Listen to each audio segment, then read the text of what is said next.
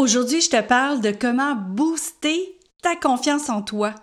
Écoute, ce que je te partage aujourd'hui, c'est quelque chose que j'ai commencé à mettre en application il y a 15 ans.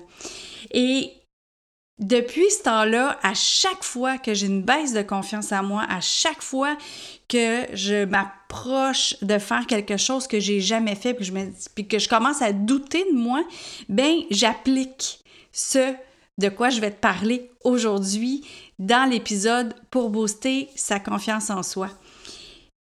Puis si tu veux aller plus loin, je t'invite à aller écouter la conférence N'attends rien de l'extérieur que j'ai refait pour le web, que tu peux trouver sur mon site internet succèsmodedevie.com. Puis dans cette conférence-là, je parle entre autres de ce truc-là que je parle aujourd'hui dans l'épisode, mais je te parle d'un paquet d'autres affaires pour mettre autour de ça qui va vraiment t'aider à avancer vers tes objectifs, à avancer vers tes rêves.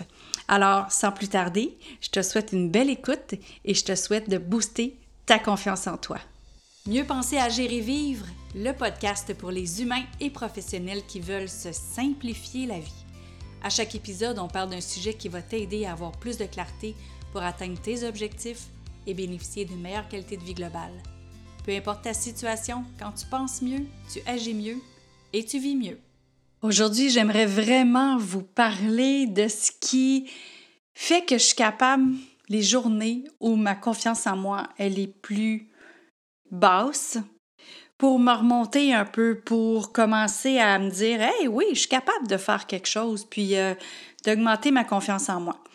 Donc, le meilleur moyen que j'ai trouvé pour booster ma confiance en moi, c'est de me rappeler des bons moments quand j'étais plus jeune ou dernièrement où j'ai réussi à faire quelque chose que je me sentais pas capable de faire ou bien où j'ai réussi à faire quelque chose que je me sentais capable de faire mais que je l'ai fait comme au-delà de mes espérances ou que j'ai juste réussi à faire quelque chose.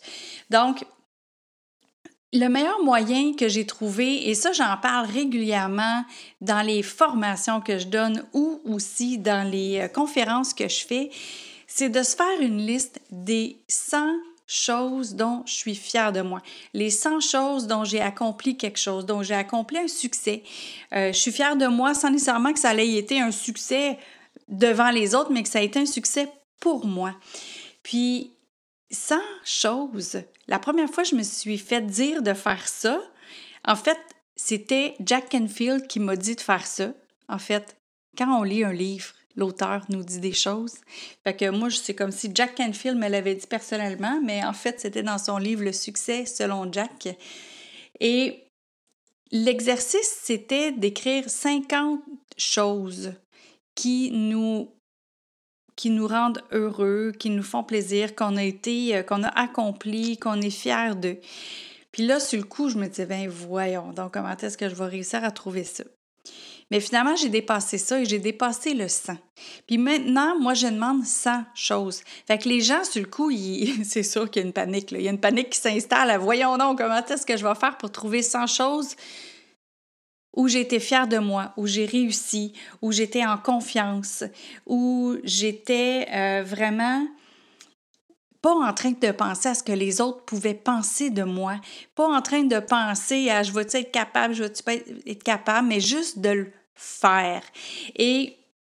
Quand j'ai dépassé le 100, je me suis dit, OK, j'en ai d'autres qui viennent parce que quand on commence à faire notre liste, ben ça nous amène d'autres idées. Ah oui, c'est vrai, puis à ce moment-là aussi. Ah oui, puis il y avait celle-là aussi. Puis à ce moment-là, ah oui, c'est vrai, puis j'ai agi à peu près pareil, mais dans une autre situation, dans un autre domaine.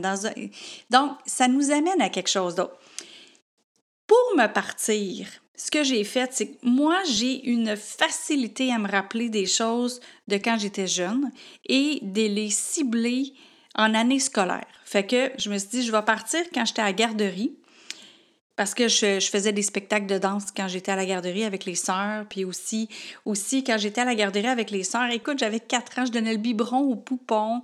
Euh, j'étais la plus vieille dans la garderie, puis là, il me permettait de pouvoir dîner des fois, avec les sœurs, assis à leur table. Donc, euh, j'ai été un petit peu gâtée à cette garderie-là, mais en même temps, je redonnais. Je redonnais déjà du haut de mes quatre ans en aidant à desservir la table, en aidant à servir les repas euh, aux autres enfants, euh, puis à donner le biberon, comme je disais tantôt, aux petits poupons. Donc, ça, pour moi, ça a été une belle réussite et aussi des moments où les gens avaient confiance en moi. Des moments aussi où les gens... Euh, euh, c'est pas juste la confiance que je cherche comme mot, là, c'est... Euh, euh, ils m'estimaient. Il y avait une estime de moi. Donc, ils m'aimaient pour ce que je faisais. Fait que pour qui j'étais aussi, c'est ça l'important. Il m'aimait pour qui j'étais, donc je me sentais bien. Après ça, en maternelle, en première année, deuxième année, troisième année, fait j'ai remonté jusqu'à temps que j'étais adulte. Une fois que j'ai quitté l'école, c'était un petit peu plus difficile. Fait que là, je me suis rattachée à des chansons. Euh, je me suis dit, OK, oh, c'est vrai, quand cette chanson-là jouait, je faisais telle affaire. Fait que je me, je me suis rappelé des événements sportifs, des événements artistiques, des événements de complet d'altruisme, du bénévolat que j'ai fait, euh, euh, des, des, des, choses que j'ai accomplies vraiment dans différentes sphères. Puis, quand je me sens moins bien, quand je me sens moins en confiance de ce que je vais faire, ben je relis cette liste-là. Ou si j'ai pas la liste avec moi, ben ce que je fais, c'est que je vais me remémorer certains événements ou certaines activités ou certaines euh, choses que j'ai faites qui sont peut-être similaires, où j'ai eu une réussite, où j'ai avancé malgré, malgré euh, mon manque de confiance à ce moment-là. Fait que je me raccroche à me dire, ben écoute, si j'ai réussi avant, pourquoi je ne réussirais pas encore?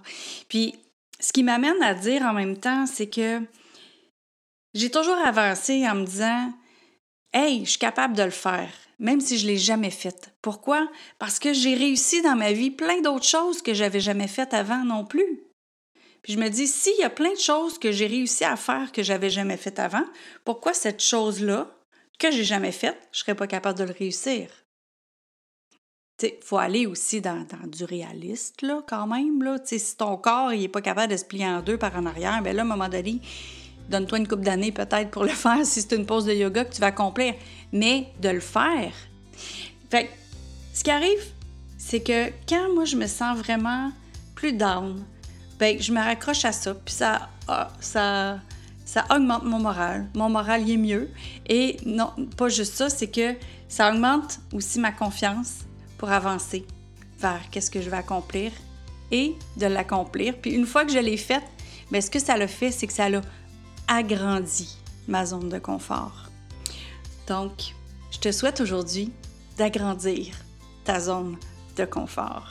Belle journée à toi.